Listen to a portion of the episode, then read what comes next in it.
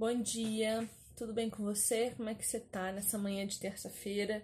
Espero que você esteja bem. E hum, hoje eu quero compartilhar contigo uma coisa que está incomodando meu coração já tem uns quatro dias. Eu estou tendo a experiência pela primeira vez de ler o livro de Provérbios na minha Bíblia, que é, é um livro do, do homem mais sábio que já existiu, Salomão. E uh, eu nunca tinha lido, né? Eu tô fazendo a leitura bíblica em um ano e tô no livro de Provérbios. Eu já tô toda atrasada, na verdade. Para mim é muito difícil seguir cronograma de leitura porque eu medito muito em cima daquilo que leio, pesquiso muito. Quando vejo, não li a meta do dia. Mas enfim.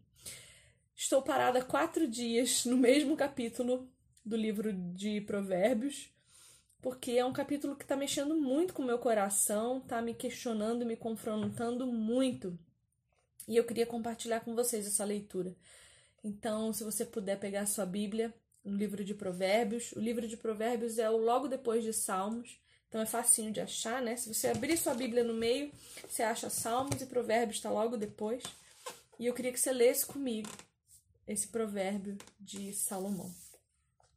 O título é A Sabedoria é suprema. Ouçam, meus filhos, a instrução de um pai. Estejam atentos e obterão discernimento. O ensino que lhes ofereço é bom, por isso, não abandonem a minha instrução. A gente pode ver Deus falando conosco aqui também, né? Quando eu era menino, ainda pequeno, em companhia de meu pai, um filho muito especial para minha mãe, ele me ensinava e me dizia: Apegue-se às minhas palavras de todo o coração, obedeça aos meus mandamentos e você terá vida. Procure obter sabedoria e entendimento. Essas palavras são fundamentais nesse capítulo: sabedoria e entendimento. Não se esqueça das minhas palavras e nem delas se afaste. Não abandone a sabedoria e ela o protegerá. Ame-a e ela cuidará de você. O conselho da sabedoria é: procure obter sabedoria. Use tudo o que você possui para adquirir entendimento. Dedique alta estima à sabedoria e ela o exaltará. Abrace-a e ela o honrará. Ela porá um belo diadema sobre a sua cabeça e lhe dará de presente uma coroa de esplendor.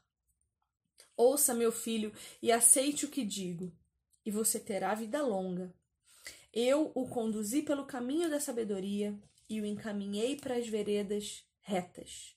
Assim, quando você por elas seguir, não encontrará obstáculos. Quando correr, não tropeçará.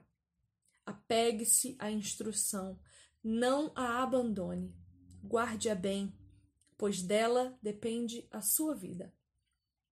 Não siga pela vereda dos ímpios, nem ande no caminho dos maus. Evite-o, não passe por ele, afaste-se, não se detenha, porque eles não conseguem dormir enquanto não fazem o mal. Perdem o sono se não causarem a ruína de alguém, pois eles se alimentam de maldade e se embriagam de violência.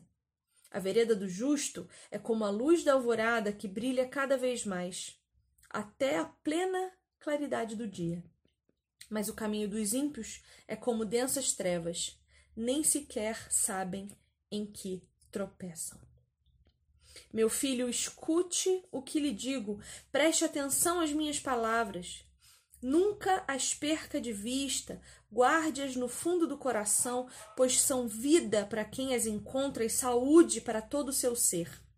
Acima de tudo, guarde o seu coração, pois dele depende toda a sua vida.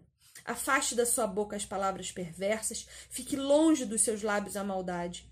Olhe sempre para frente, mantenha o olhar fixo no que está diante de você. Veja bem por onde anda e os seus passos serão seguros. Não se desvie nem para a direita, nem para a esquerda. Afaste os seus pés da maldade. E o que eu quero perguntar para você essa manhã é quanto do seu tempo quanto de tudo que você dispõe você tem dedicado a buscar sabedoria, a buscar as promessas que o Senhor tem para você, a buscar conhecimento, não ficar em rede social o dia inteiro, mas ler um bom livro, buscar entender a palavra do Senhor. E digo isso por mim também. Eu tenho perdido muito tempo da minha vida em rede social, eu tenho me sentido extremamente consumida e até culpada por, por gastar tanto tempo nas redes sociais. Isso é muito ruim para nós. É, a gente acaba se alimentando de coisas que não trazem nada de bom para nossa alma, para o nosso espírito. A gente vive à base de fofoca, vive à base de polêmicas. E as polêmicas acontecem e a gente se consome por dentro delas.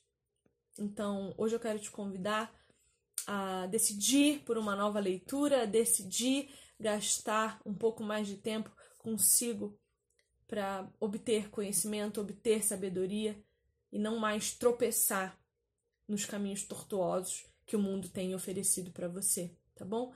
Eu espero que Deus abençoe a sua vida grandemente e que você possa encontrar em Jesus Cristo o refúgio para sua mente, o descanso para o seu coração e o refrigério para sua alma. Um beijo, até o próximo.